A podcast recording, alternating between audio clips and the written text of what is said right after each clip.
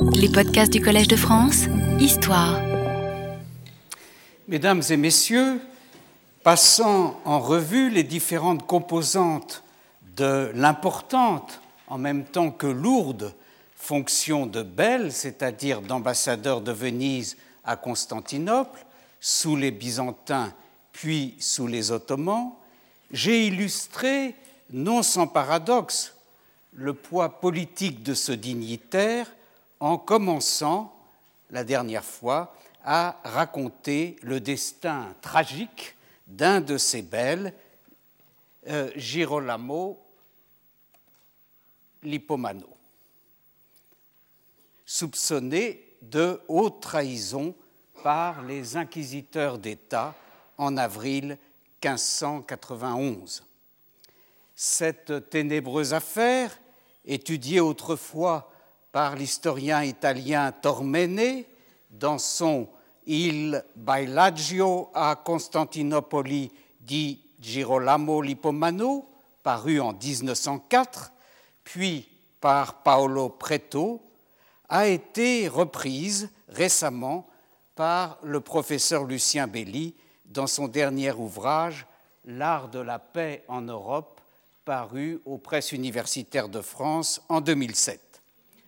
Nous en étions arrivés au moment où un ancien bel, Lorenzo Bernardo, envoyé à Constantinople sous le couvert d'achat de blé pour la République, est en réalité chargé de la très délicate mission d'exfiltrer, comme on dirait aujourd'hui, le bel Lippomano pour le ramener à Venise où il sera jugé.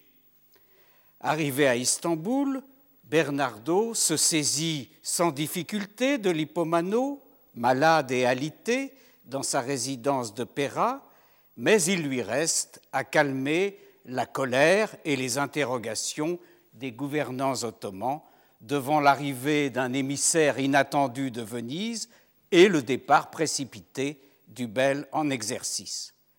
Bernardo y parvient par force paroles rassurantes et surtout par force cadeau euh, distribués là où il fallait. Lippomano s'embarque finalement le 25 juin 1591. Par la suite, Tandis qu'il accomplit son long voyage de retour, l'enquête progresse. Il est prouvé que Lippomano avait bien communiqué des informations au roi d'Espagne par l'intermédiaire de ses deux frères, le premier qui était prieur à Venise et le second qui était abbé à Rome. Entre-temps, Lippomano poursuit euh, sa route la route maritime qui le ramène à Venise. Néanmoins, il ne foulera jamais plus les dalles de la place Saint-Marc. La cité était déjà en vue quand il tombe malencontreusement à l'eau. Le rapport officiel dira qu'il n'a pu être sauvé. S'est-il suicidé à l'approche du jugement, comme le suggère un témoin qui rapporte qu'il avait demandé à se rendre à la poupe du bateau sotto colore di voler orinare? L'a-t-on suicidé? S'agissait-il d'un simple accident Les deux premières hypothèses sont à vrai dire plus probables que la troisième. On ne cherchera jamais à élucider tout à fait le mystère sans doute pour que tout rentre rapidement dans l'ordre, le Conseil des dix autorisera l'inhumation du corps qu'on avait récupéré dans le tombeau familial en l'église des Frari. Le destin de Lippomano montre que les dangers de la position de Belle étaient à la mesure de son importance politique. Toutefois, son, cas fut exceptionnel dans l'histoire des Belles. Et ce n'est pas de la rigueur intraitable des autorités vénitiennes, dès lors que les intérêts vitaux de la République étaient en jeu, que venait habituellement la menace, mais bien de ces hôtes toujours inquiétants qu'étaient les Turcs, toujours soupçonnables d'exercer leur barbarie foncière contre les diplomates placés à leur merci. Plus qu'aucun autre ambassadeur résidant à Constantinople, le Bel courait en effet le risque de voir la guerre éclater entre son pays et celui auprès duquel il était accrédité. Je rappellerai ici en quelques mots les guerres successives entre le Grand Turc et la République de Venise. J'ai déjà parlé de la première, qui eut pour enjeu la ville de Salonique, sous le règne de Mourad II, de 1425 à 1430. Ensuite, sous Mehmed II, le conquérant de Constantinople, la longue guerre de 1463 à 1479 rapporte au sultan le B, l'un des joyaux de l'empire colonial vénitien, et l'île de Lemnos. Sous son successeur, Bayezid II, une guerre qui dure de 1499 à 1502 fait perdre à la République ses possessions de Modon, Coron et Navarin.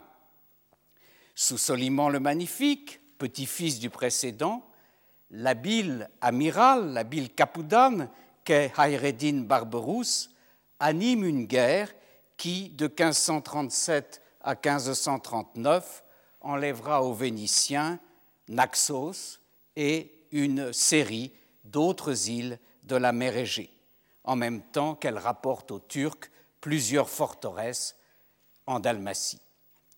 Sous Sélim II, Venise fait partie de la Sainte Ligue et compte parmi les vainqueurs de la bataille navale de Lépante en 1571. Mais elle n'en perd pas moins un autre joyau de son empire colonial, d'ailleurs d'acquisition relativement récente, le royaume de Chypre. Après une accalmie durable, le conflit entre les deux États est relancé par la longue et laborieuse guerre de Crète de 1645 à 1669, au terme de laquelle les Ottomans s'emparent de l'île, une de leurs toutes dernières conquêtes.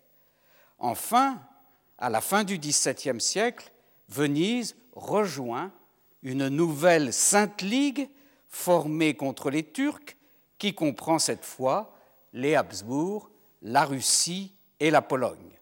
La Sérénissime s'emparera du Péloponnèse au terme du traité de Karlowitz en 1699.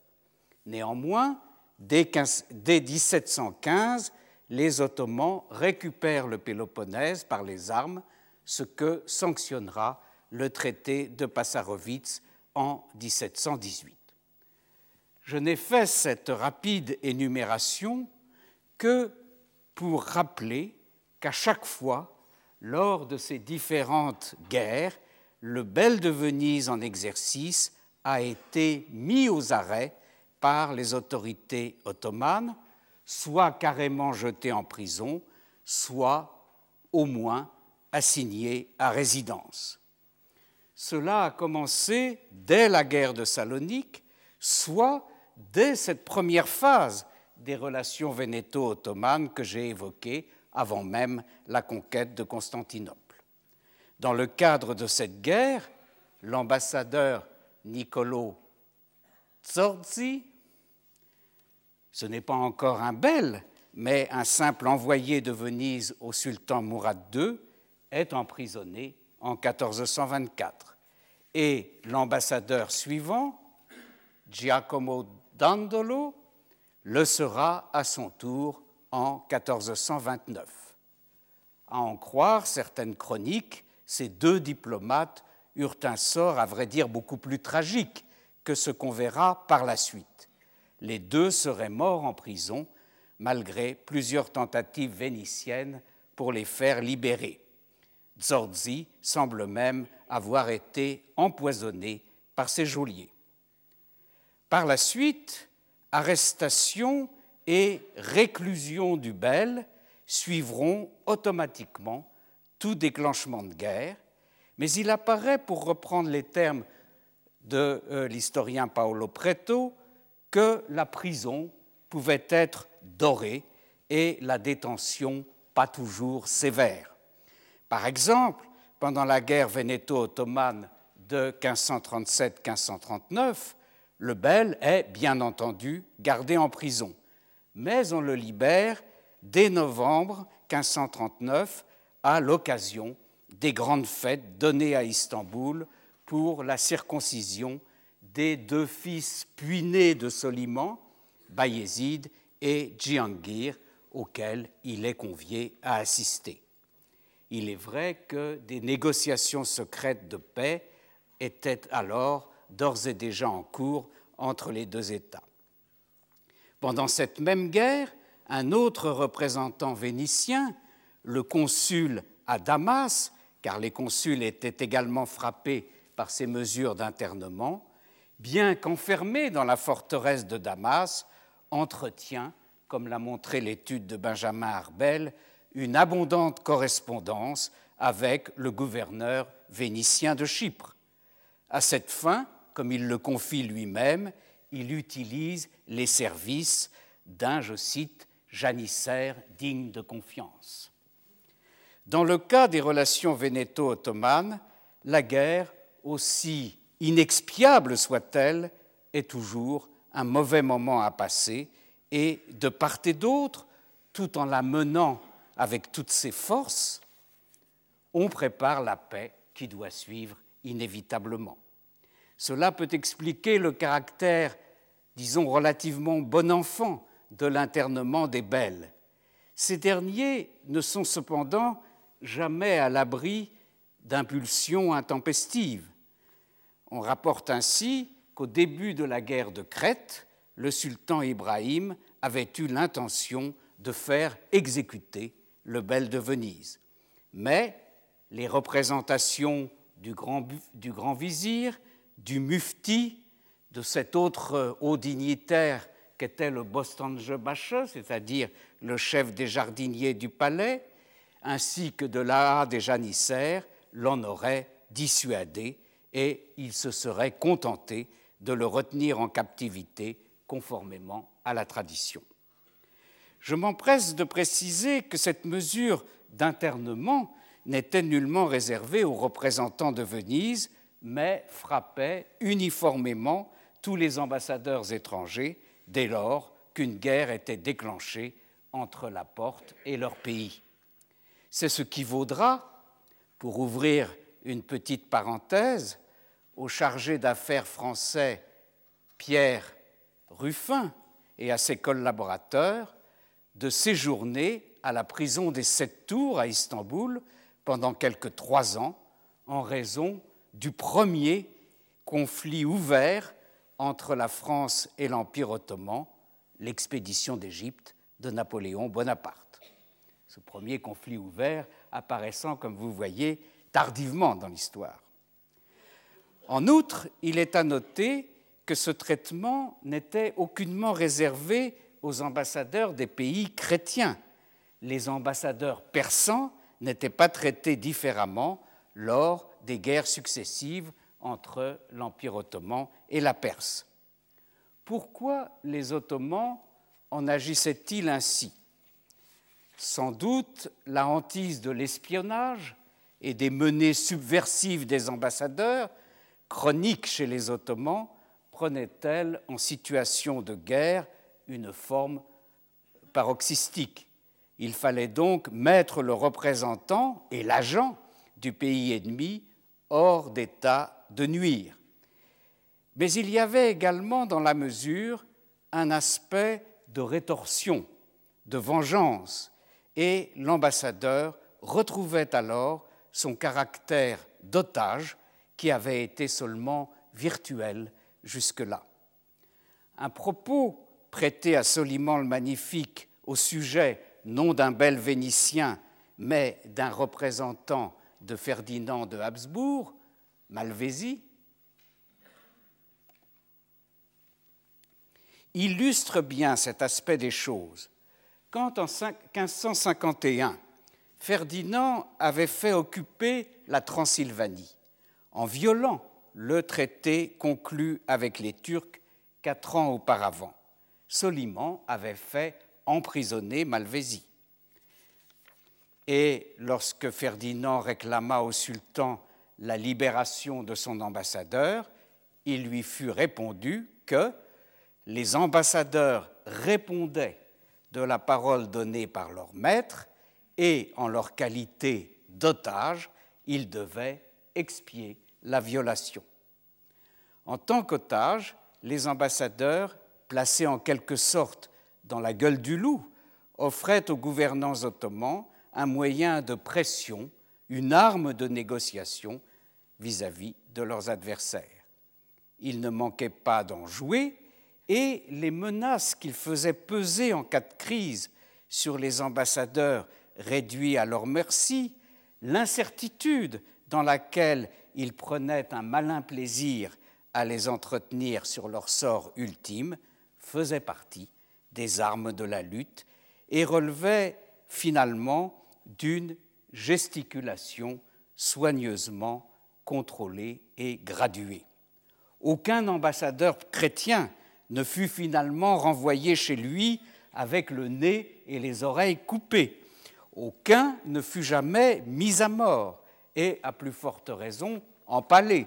Mais la rumeur circulait à l'occasion qu'un tel traitement pourrait leur être réservé. Le pire qui leur arriva en réalité, outre l'internement systématique dont j'ai parlé, fut d'être flagellés, il y a quelques cas, notamment lors de la guerre de Crète. Mais c'en était assez pour provoquer l'indignation des Européens, de plus en plus sensibles à la notion d'immunité diplomatique qui impliquait précisément, entre autres choses, de ne pas prendre les diplomates en otage. Au nom de cette notion, les Turcs seront régulièrement stigmatisés. Comme l'écrira Abraham de Vicfort dans son traité sur l'ambassadeur et ses fonctions paru en 1681, les diplomates européens en Turquie sont parmi des barbares qui n'ont aucun respect pour le droit des gens. Ou comme l'écrira encore l'ambassadeur britannique, Sir Robert Hensley, it has been their constant practice to look upon them, c'est-à-dire euh, sur les ambassadeurs, as hostages, and to make them personally responsible for all events. Il convient malgré tout de relativiser les choses dans la mesure où, dans l'Europe chrétienne elle-même, entre le XVIe et le XVIIIe siècle, les exemples ne manquent pas d'ambassadeurs arrêtés, emprisonnés, reconduits à la frontière, malmenés, peut-être non sans motif à chaque fois, mais en tout cas en violation du principe de l'immunité diplomatique. Pour ne pas trop nous éloigner du cas des Belles, citons un exemple qui se situe à Venise précisément en 1542. L'ambassadeur de France, Pélissier, évêque de Montpellier, qui espionnait, et, ce qui est plus grave, dont l'espionnage fut découvert, est assiégé dans sa résidence diplomatique par des détachements armés entourés d'une foule menaçante. Et plusieurs collaborateurs de cet ambassadeur seront retenus prisonniers pendant plusieurs heures. Je prendrai pour second exemple, sans aller chercher plus loin, la mère expérience eh d'Abraham de Vicfort lui-même que euh, je viens de citer. Diplomate, avant de devenir le mémorialiste et en quelque sorte le théoricien des ambassadeurs dans son célèbre ouvrage, il éprouva dans sa chair les limites du respect de l'immunité diplomatique au cœur même de l'Europe chrétienne. il faut reconnaître qu'il ne l'avait pas volé. Originaire de Hollande, il était résident de Lüneburg, petite principauté allemande, dans ce même pays, la Hollande, où il représentait le duc de Brunswick-Lüneburg. À ce titre, ce juriste émérite prétendait, bien entendu, jouir de l'immunité diplomatique. Il n'en était pas moins très suspect en Hollande, car on savait très bien qu'il travaillait pour plusieurs pays à la fois. Il sera arrêté le 28 mars 1675 et, après avoir été soumis à 36 interrogatoires successifs, il sera condamné à la réclusion à perpétuité et à la confiscation de tous ses biens. Après plus de trois ans de cette détention, il parvient à s'échapper de sa prison le 11 février 1679 et il se réfugie à la cour de Celle, une petite cour allemande de Basse-Saxe. Or, ces démêlés avec la justice lui inspirent la réflexion acerbe que voici. Les avanies étaient autrefois particulières aux Turcs, mais depuis quelque temps, elles se sont bien communiquées, elles se sont si bien communiquées à la chrétienté que les circoncis y pourraient venir apprendre quelque chose de plus que ce qu'ils savent. J'évoquerai pour finir une activité du Bel dont je n'ai pas encore parlé, son rôle pionnier, les ambassadeurs d'autres pays prendront le relais par la suite, son rôle pionnier de protecteur des prêtres, moines et fidèles catholiques romains, établis dans l'Empire ottoman, notamment à Jérusalem et à Galata. D'autres puissances disputeront ce rôle à Venise par la suite, à commencer par la France, qui sera d'ailleurs elle-même en compétition avec Vienne euh, dans ce domaine. Mais rappelons qu'en 1528, quand François Ier intervient pour la première fois en faveur des catholiques de Jérusalem, en l'occurrence des franciscains qui voulaient récupérer leur église du Mont Sion, transformée en mosquée à la fin de l'époque mamelouk, le roi de France, qui est déjà en relation amicale avec Soliman le Magnifique, mais, n'a pas encore d'ambassadeur permanent à Constantinople, passe par l'intermédiaire du Bel de Venise, il s'agit de Tommaso Contarini, qui fait cause commune avec la France dans cette affaire et qui transmet à Istanbul l'intervention du roi de France. Dans sa réponse, qui constitue la deuxième lettre qu'on ait conservée de Soliman le Magnifique à François Ier, le sultan se montre aussi cordial que possible, mais il oppose néanmoins une fin de non-recevoir, aussi désireux qu'il soit d'être agréable à son nouvel ami, il ne peut, lui explique-t-il, aller à l'encontre des, préceptes de sa foi et restituer aux franciscains une église qui avait été transformée en mosquée. Par la suite, quand le roi de France se fera le champion des intérêts catholiques dans l'Empire ottoman, surtout à partir des capitulations de 1604 qui commencent à lui reconnaître quelques droits à ce sujet, le Bel continuera pour son compte à solliciter du sultan des firmants en faveur des catholiques de l'Empire et de leurs églises. Étudiant les firmants demandés par le Bel de Venise dans la période de 1600 à 1630, euh, l'historienne Suraya Farocki constate qu'il est encore fréquemment question dans euh, ces demandes du Bel de Kemame Kilisesi, c'est-à-dire de l'Église du Saint-Sépulcre à Jérusalem. Avant de prendre congé de Nobel, quelques mots sur l'origine et la carrière des détenteurs de ce poste prestigieux.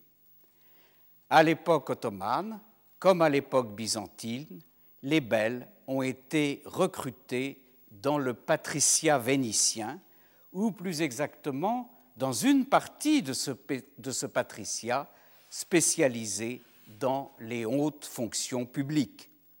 La plupart des belles appartiennent à euh, quelques grandes familles dont d'ailleurs on a retrouvé régulièrement les noms quand je vous ai euh, cité euh, des noms de belles. Alors ces grandes familles qu'on retrouve, ce sont les Contarini, les Nani, les Bernardo, les Capello, les Venières, les Soranzo. Beaucoup de ces patriciens ont fait des études classiques très sérieuses à l'université de Padoue, n'est-ce pas, qui est l'université de Venise.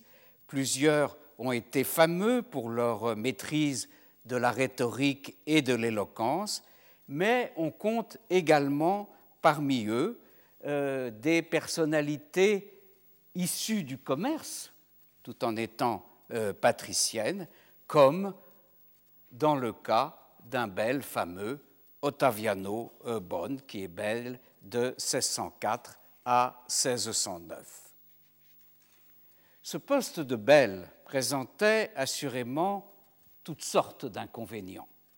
La distance, les risques d'épidémie, notamment euh, d'épidémie de, peste, qui étaient euh, bien effrayantes, le coût de la charge pour celui qui, voulant l'assumer dignement, était amené inévitablement à contribuer euh, de ses biens propres.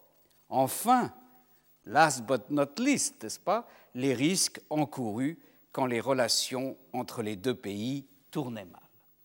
Mais en dépit de tous ces inconvénients, le poste restait éminemment enviable dans la mesure où il représentait le sommet de la carrière diplomatique vénitienne.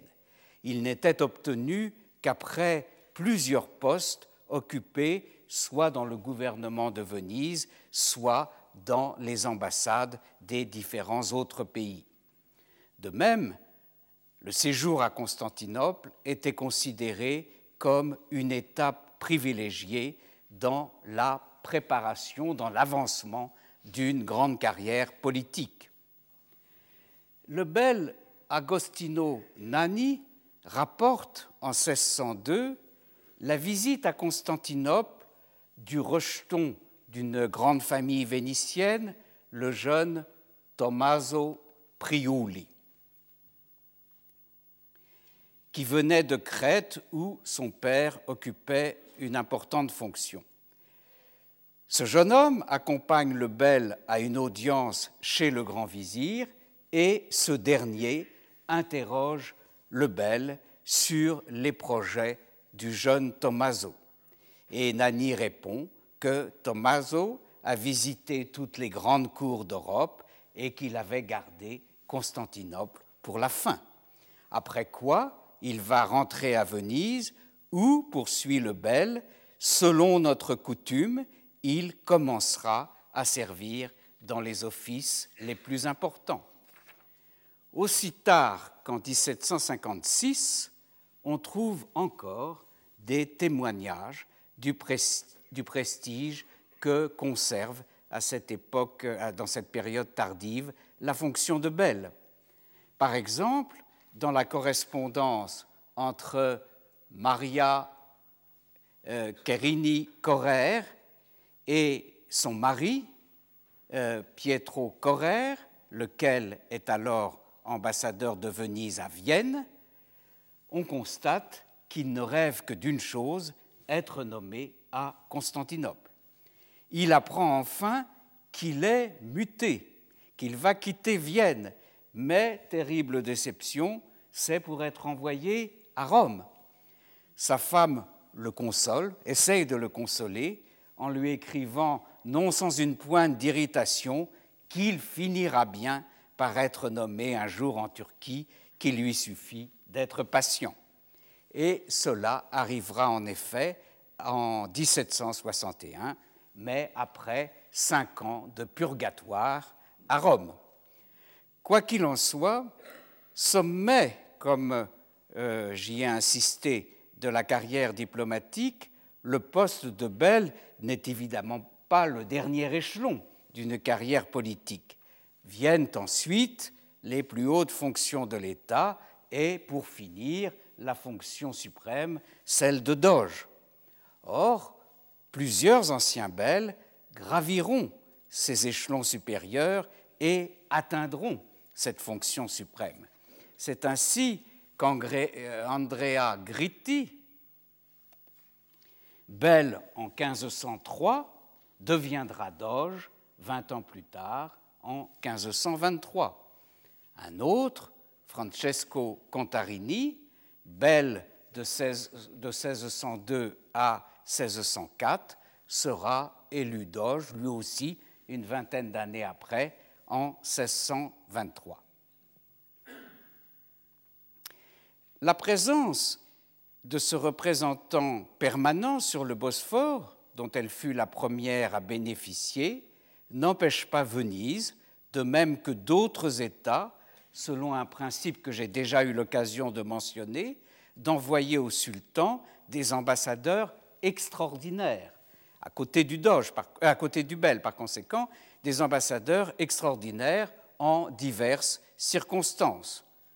Avènement d'un nouveau sultan et renouvellement des capitulations, cérémonie de circoncision d'un jeune prince. J'ai eu l'occasion l'année dernière d'insister sur le caractère euh, international et de rendez-vous diplomatique, encore, en quelque sorte, que représentaient euh, ces fêtes de circoncision des jeunes princes, eh bien, c'est l'occasion d'envoyer un ambassadeur extraordinaire qui sera le représentant personnel euh, du Doge pendant les cérémonies.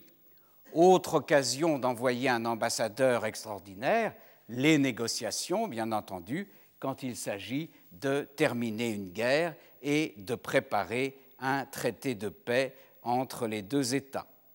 Il y aura ainsi, en de nombreuses circonstances, plusieurs ambassadeurs vénitiens à la fois à Istanbul, le Bel et différents ambassadeurs extraordinaires. Par exemple, en 1530, euh, qui est une année de euh, fête de circoncision, on trouve à Istanbul le Bel en exercice, qui est un Bernardo. On trouvera euh, Mocenigo, un ambassadeur représentant personnel du Doge pour les cérémonies, et puis un autre plénipotentiaire extraordinaire, Pietro Zen, et enfin pour compléter, si vous voulez, cet euh, inventaire euh, des euh, hauts représentants de Venise dans la capitale ottomane à ce moment-là, il faut compter le fameux Aloisio Gritti, qui est un fils naturel de l'ancien bel et doge que j'ai cité et qui est aussi à cette époque le favori et le confident euh, du grand vizir Ibrahim Pacha.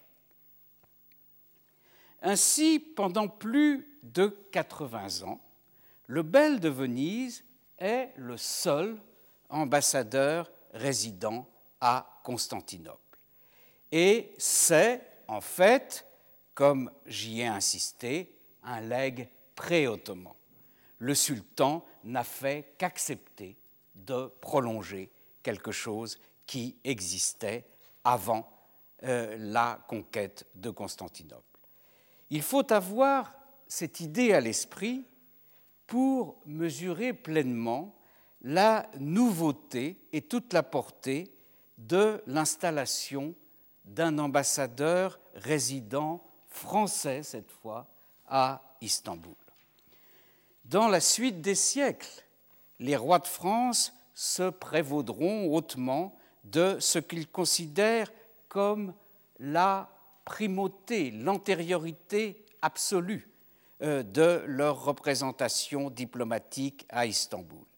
Et ils en prendront argument pour justifier la préséance de l'ambassadeur de France sur tous les autres ambassadeurs présents à Constantinople et de façon générale pour prétendre à un traitement privilégié de la France et des Français dans l'Empire ottoman. L'historien a certes beau jeu de montrer que cette prétendue primauté n'était pas historiquement fondée, que le roi de France ne fut pas le premier souverain chrétien à tenir une ambassade permanente à Istanbul, et à plus forte raison que la France ne fut en aucun cas le premier pays à obtenir des capitulations, c'est-à-dire un traité de commerce euh, du euh, sultan ottoman. Mais tout de même, quelle que soit euh, sa tendance à relativiser par conséquent la singularité du rapprochement franco-ottoman, ce même historien ne peut y parvenir tout à fait et doit quand même convenir que cette représentation française, l'établissement d'une ambassade permanente française à Istanbul, fut un événement tout à fait extraordinaire. Je ne vais pas revenir, j'ai envie de dire rassurez-vous, sur l'histoire de cette alliance franco-ottomane si souvent traitée par beaucoup d'historiens, y compris par votre serviteur, qui craindrait fort de lasser son auditoire en s'attardant une fois de plus sur cette question classique. Je me contenterai donc des quelques rappels rapides nécessaires pour introduire l'ambassadeur, qui est, en l'occurrence, mon véritable sujet. La France, je vous le rappelle, avait eu quelques premiers rapports au cours des années 1480 avec le sultan de l'époque, Bayezid II, à propos du séjour en France, puis en Italie, du frère et rival redouté du sultan, le prince Jem. Dans ces rapports, dans ces premiers rapports, le sultan était demandeur et le roi observa un comportement des plus réservés, c'est le moins qu'on puisse dire. Louis XI mourant avait refusé de recevoir l'envoyé de Bayezid II. Cependant, à en croire, une allusion de commune, sous le règne de son fils, du fils de Louis XI, Charles VIII, une alliance avec le Turc aurait déjà été envisagée. Par la suite, durant la guerre ottomano-vénitienne de 1499-1502, dont j'ai parlé un peu plus haut, Louis XII fut clairement du côté des Vénitiens. Les deux héros d'armes envoyés par Louis XII au sultan en 1500 n'étaient pas des ambassadeurs à proprement parler. Ils avaient pour mission de sommer le sultan de cesser de faire la guerre à Venise. Louis XII apporta même le concours de sa flotte pour tenter de reprendre l'île de Mytilène aux Turcs. Il n'était pas question, vous le voyez, dans ces conditions, de relations diplomatiques entre la France et l'Empire ottoman. Au commencement de son règne, François Ier reste d'autant plus sur cette ligne d'hostilité aux Turcs qu'il est candidat à l'élection de l'empereur du Saint-Empire romain germanique, ce qui lui commande, au contraire, de se présenter en champion de la lutte anti-turque. La lutte anti-turque est la vocation première de la fonction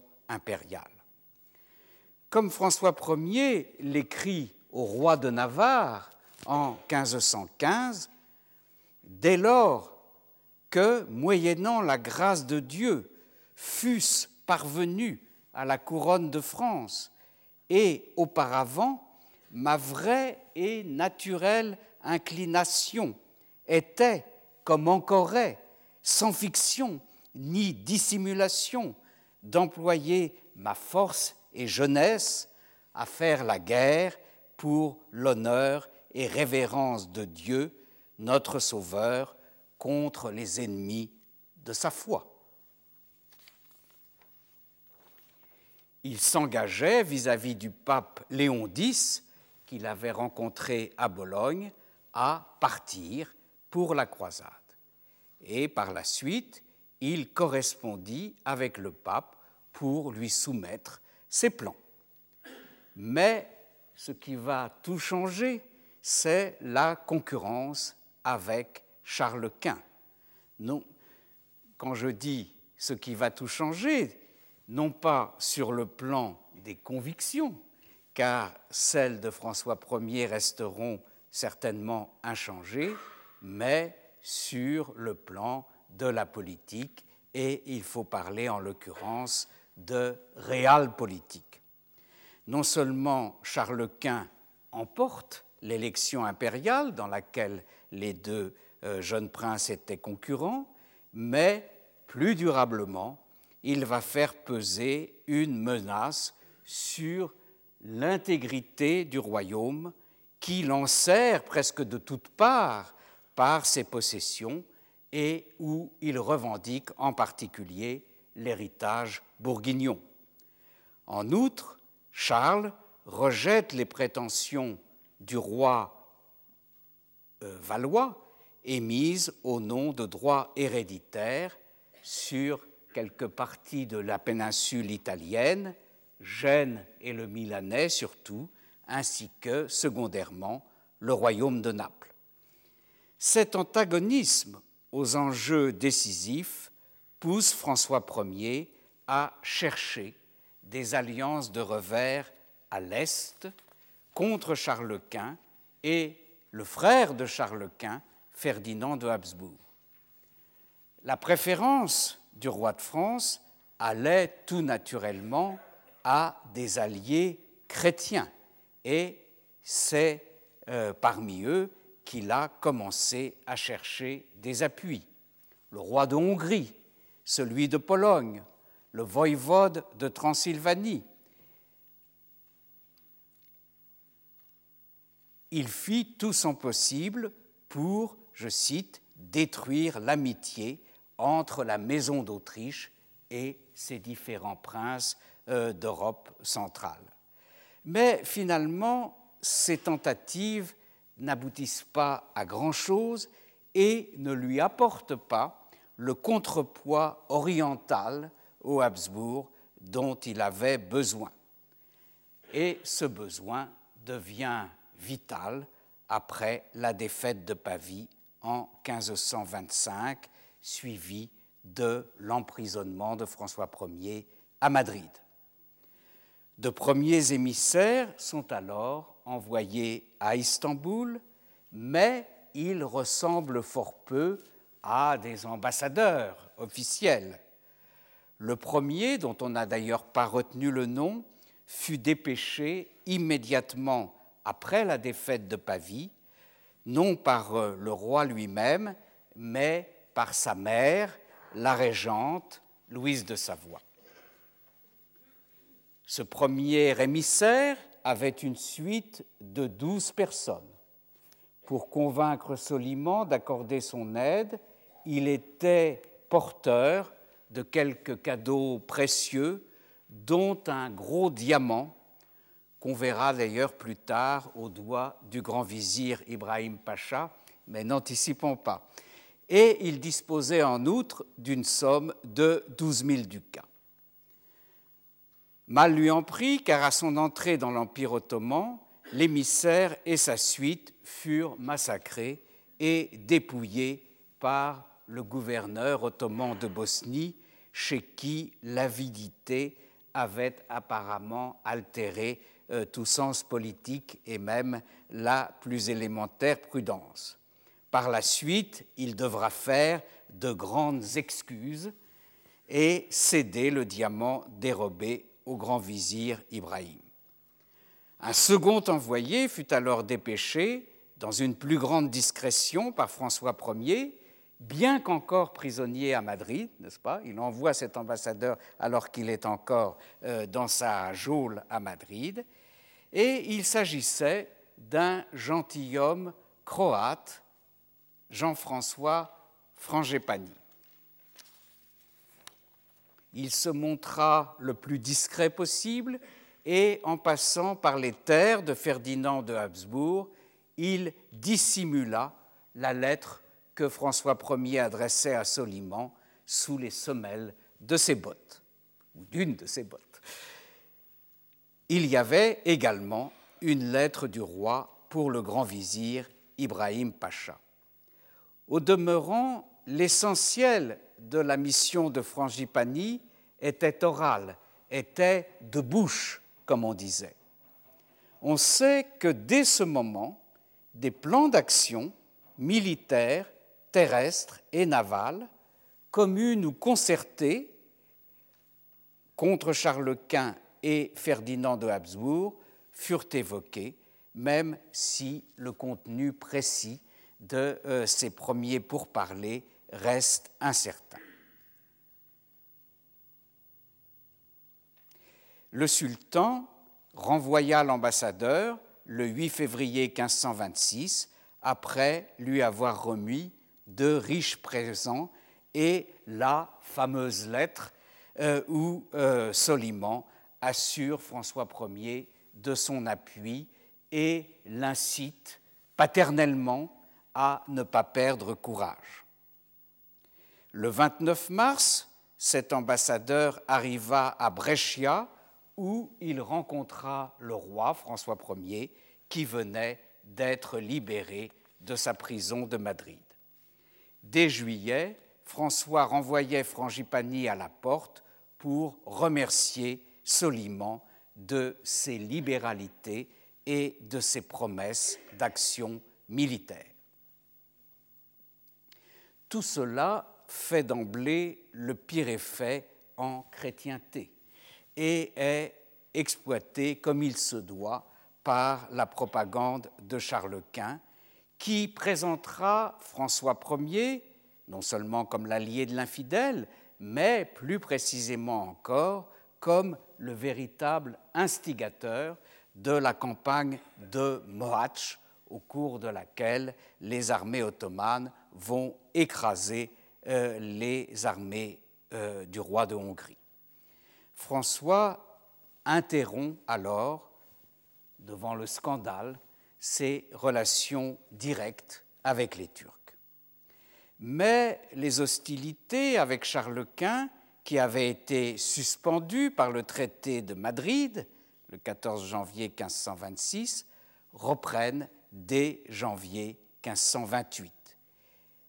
Elles seront ensuite de nouveau interrompues par le traité de Cambrai en août 1529, par lequel François Ier abandonnait froidement ses alliés vénitiens et promettait solennellement de faire la guerre contre les Turcs. D'après le Vénitien Sanuto, quand Soliman apprit cette clause du traité, il ne voulut pas le croire et déclara que François n'avait signé un tel traité, n'avait pris un tel engagement de se battre contre les Turcs que pour regagner ses enfants, puisque euh, les enfants du roi avaient été gardés prisonniers en otage euh, par euh, Charles Quint. Dans toute cette période, François Ier a bien un agent en Orient, un successeur de Frangipani, mais ce dernier n'est qu'un émissaire secret. On est donc à milieu euh, d'un ambassadeur permanent. Et cet émissaire c'est Antonio Rinson, Rinson. Ce n'est pas un Français, c'est un Espagnol passé au service de la France en 1521 par N. des Habsbourg. Pendant toute cette première période des relations franco-ottomanes, on verra ainsi plusieurs étrangers ou bien des militaires servir d'agents au roi. Cette relation avec le sultan est si nouvelle, si aventureuse, qu'elle ne peut être confiée à des diplomates traditionnels. D'ailleurs, avant d'entrer directement en contact avec Soliman le Magnifique, Rinson, l'agent euh, de François Ier, passe par des intermédiaires, notamment Jean Zapolia, János Zapolia, le roi de Hongrie, qui est un protégé du sultan, ou Lasky, qui est un gentilhomme polonais, euh, grand négociateur, et qui défend à cette époque les intérêts de Zapolia à la porte. Au départ, Rinson n'est même pas un envoyé auprès du sultan. Il est un ambassadeur auprès du roi de Hongrie.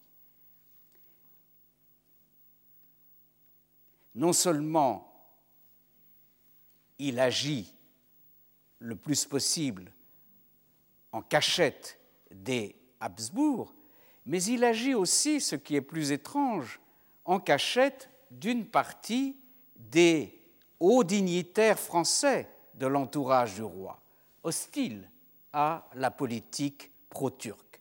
Et les deux grands adversaires de cette politique dans l'entourage de François Ier, c'est le connétable de Montmorency et d'autre part l'amiral de Chabot.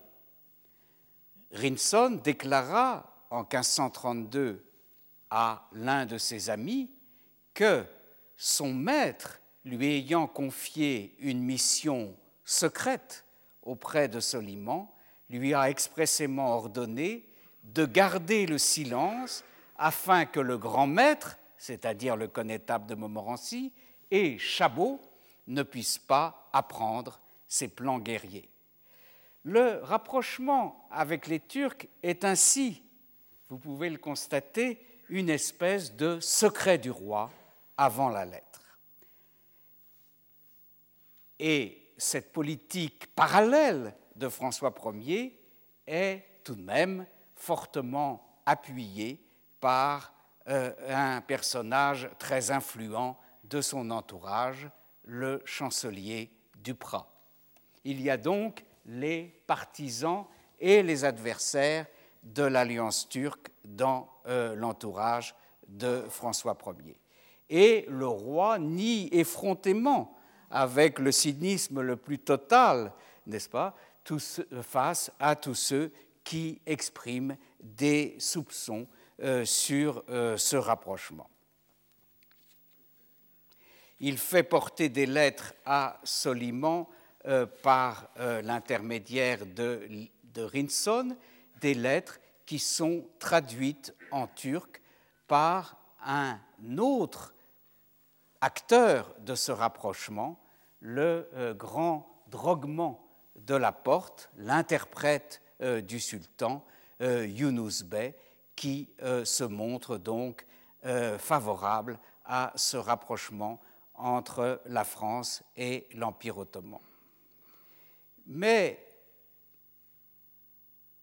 le roi qui joue euh, ce double jeu et qui cache son rapprochement avec le sultan a besoin de discrétion.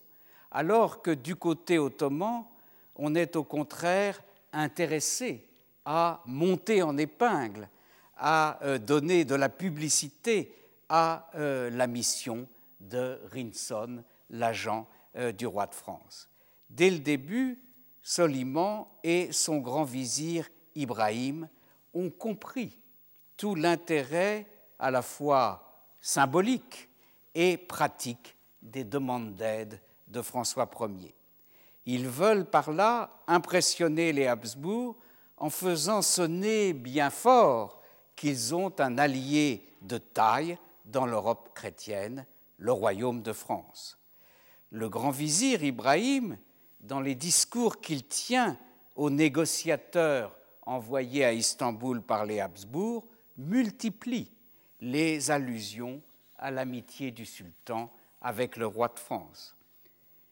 En fait, les deux souverains ont bel et bien des intérêts communs, mais comme vous voyez, il y a des accords sur la tactique. Soliman veut agir en Hongrie et en Autriche. François pense au contraire que euh, une action turque en Hongrie et en Autriche ne peut que favoriser l'union des princes allemands, y compris ceux des princes allemands qui sont les alliés de la France, et euh, en somme resserrer la solidarité de ces princes allemands autour de l'empereur Charles Quint. Et le roi souhaite au contraire que le sultan agisse donc non pas en Europe centrale, mais en Italie, et l'aide ainsi à récupérer ce qui est la véritable obsession de François Ier, Gênes et le Milanais. Ce sont là ses principaux objectifs. Il renvoie Rinson, accompagné d'ailleurs d'un autre émissaire, un napolitain cette fois, euh, Cantelmo, en mars 1532 auprès du sultan, vraisemblablement pour lui faire secrètement cette demande, cette demande d'intervention en Italie, mais Rinson, malade, doit s'attarder à Racuse. Et il envoie l'un de ses agents, euh, porteur d'un présent de 10 000 ducats, pour annoncer au sultan qu'il est retardé, mais que son arrivée sera prochaine. Le chroniqueur ottoman Jelalzadeh Mustafa écrit à ce propos Arrive du port de Raguse un courrier annonçant que le très puissant roi de France, très célèbre par ses grands trésors et qui règne sur plusieurs pays, dépêchait chez le maître de la terre et de la mer, c'est-à-dire chez le sultan, son ambassadeur. Le sultan aurait répondu à l'annonce de ce courrier d'après une lettre de, Raguse reproduite dans les euh, diaries de Marino Saluto, qu'il attendrait l'ambassadeur à Belgrade, car, écrivait-il, il ne quittera pas Belgrade avant d'avoir vu Rinson. Si par hasard il mourrait, l'envoyé français, on devrait lui apporter son cadavre s'il était encore malade, on devait l'amener sur une litière ou porter dans ses bras. Le sultan manifestait ainsi, euh, si l'on en croit ses propos, l'intérêt, le puissant intérêt qu'il accordait à euh, cette euh, mission française. Nous abordons ainsi les linéaments, les tout premiers débuts, n'est-ce pas, de ce rapprochement, et comme mon souci est de voir comment on va passer de ces rapprochements, de euh, l'envoi d'agents très habiles, mais qui sont un peu des aventuriers comme Rinson, à des ambassadeurs permanents. Euh, voilà donc ce que nous allons essayer d'étudier par la suite. Je vous remercie. Retrouvez tous les podcasts du Collège de France sur www.collège-de-france.fr.